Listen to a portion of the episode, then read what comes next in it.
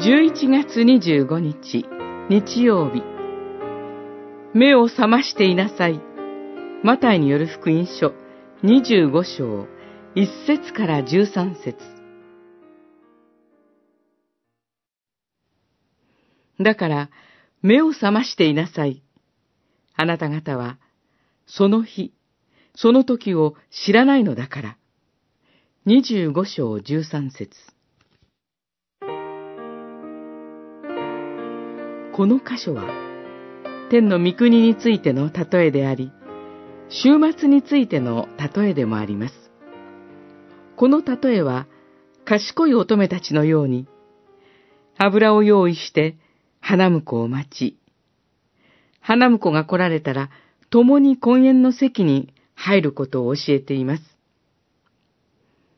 キリスト者が再臨の主イエスを待ち望むべきこと、再臨の主イエスに招かれて、天の御国での永遠の安らぎに参加することを意味します。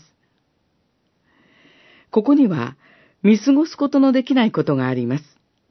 それは愚かな乙女たちのことです。彼女たちは十分な油を準備せず、花婿を待ちましたが、花婿が来た時には火が消えそうで、賢い乙女たちに油を分けて欲しいと言いました。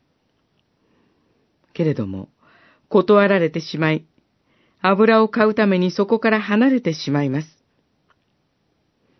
もし愚かな者たちが油を買いに行かず、消えた火のままで花婿を迎えたらどうなったのでしょうか。私たちが知っている花婿である主イエスは愛の神であり、慈悲が溢れるお方です。その愛の神に応えるために、油を切らすことがないよう、私たちは良い備えをしたいものです。